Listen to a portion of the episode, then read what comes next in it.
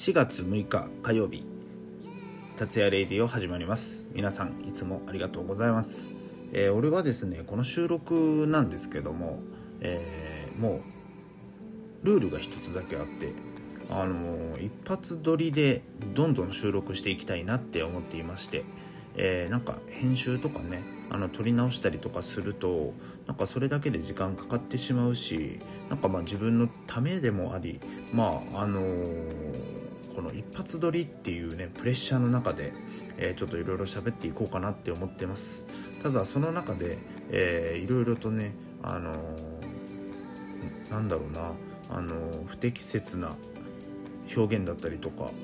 あの違間違ってる言葉だったりとかまあ語彙力がないんでねあのそこだけはご了承ください、え今日はですねムカデの話。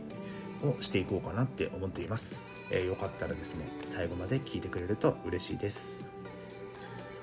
はい、えー、実はですねあのー、先日これは起きたことなんですけども、えー、会社でですねあの、まあ、珍しくあのちょっとね社内を掃除しようと思って、えほうきとちりとりを持って、え掃除をしてたんですけども、なんとねめちゃくちゃでかい、え、ムカデがですね俺の足元をねささささとあの歩いてたんですよ。もうあの実は俺虫がめちゃくちゃ苦手なんですね。もうムカデなんて見たらもう腰抜かしちゃうぐらいあのびっくりしたんですけども。で昔に、えー、自分の親にムカデまあ100本の足と書いてムカデと読むんですけどなんかねムカデはね殺しちゃダメだよってよく言われてた記憶があってなんでだっけなって思いながら、えー、まあちょっとねそのほうきとちりとりでムカデを捕獲してまああのー、外のねあの草むらがあるんでちょっとそちらの方に逃がしに行ったんですけども本当だったらもうびっくりしてなんか殺虫スプレーとかであの仕留めて仕留めないといけないのかなって思いながらもなんか昔に、えー、親にねちょっとそういうことを言われてムカデは殺しちゃダメって言われてたのを何かうっすら覚えてた記憶の中であ確かムカデは殺しちゃダメなんだって思いながら、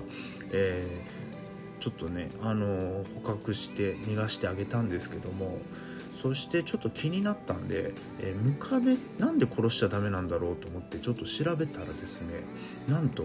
ムカデは、え、毘沙門天さんの神の使い。まあこれ本当なのか嘘なのか。まあでもねなんかこういうポジティブな、えー、意味のある言葉は俺は受け入れたいなって思うんですけどもちょっと調べたところによると、えー、ムカデが出るまあ、ムカデの意味としては、えー、毒を持ち不気味な外見のムカデですが、えー、スピリチュアル的なスピリチュアル ごめんなさい。カタカナ読めないんですけど、えー、スピリチュアル的には意外にもポジティブな意味を持っています。その特性から七福神の、え、これは一本柱で戦いの神様でもある毘沙門天の神の使いと言い伝えられてます。すごいこと書いてあるんですよ。まああのムカデはね前にしか進めないから、えー、前進あるのみみたいなねそんな意味もあるみたいででちょっとねいろいろ調べていくとそのムカデが、えー、出てくるっていうことは、え、毘沙門天の使いが、やってきたということで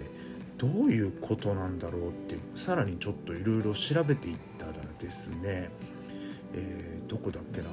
えなんかねいいこと書いてあったんですよ。えー、毘沙門天は宝石の神、えー、金運を金運を呼ぶものなんだろう。なんかすごいなと思って。なんか今ね本当にこの先どうなっていくんだろうって俺はいろいろと今最近悩んでた時もあったんですけども。なんかムカデが出た時はズバリ前進ですっていうメッセージ。だから今ねあの自分がえー、っと今こうしてねあのやってる自分が決めたこととか今後やり続けようとしてることそれは合ってるんだから前進しなっていうメッセージが込めてあのムカデさんがやってきたのかなって思ったり。まあなんだろういいことはね受け入れたいなって思っているんではい。でなんかもっと読んでいくと、えー、困難な問題を解決し前進していくためには全員の調和と協力が不可欠。だからね今うちにいる社員と、えー、仲間とねみんなで協力し合って前進していけばいいんじゃないのかなって、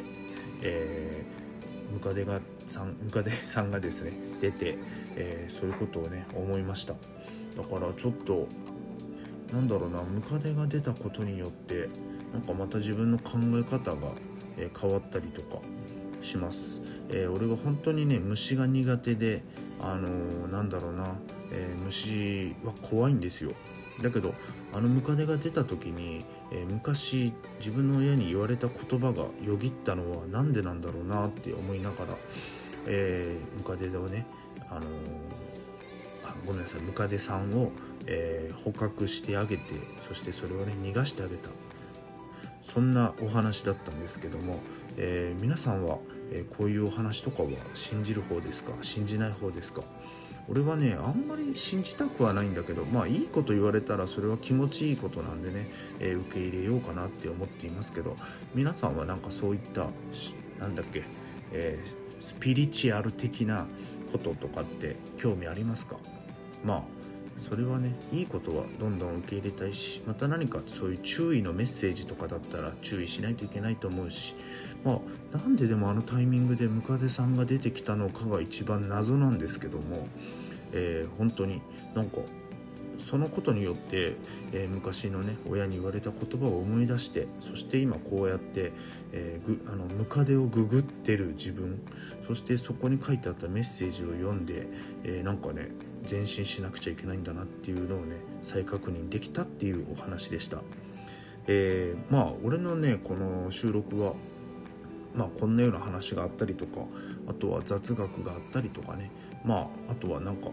昨日みたいに早口言葉やってみたりとか、まあ、ちょっとおふざけな番組もあったりとかね。まあいろんなお話をしていこうかなって思っていますのでまたよかったら是非遊びに来てくれてそしてねフォローしていただけると嬉しいです。達也でした。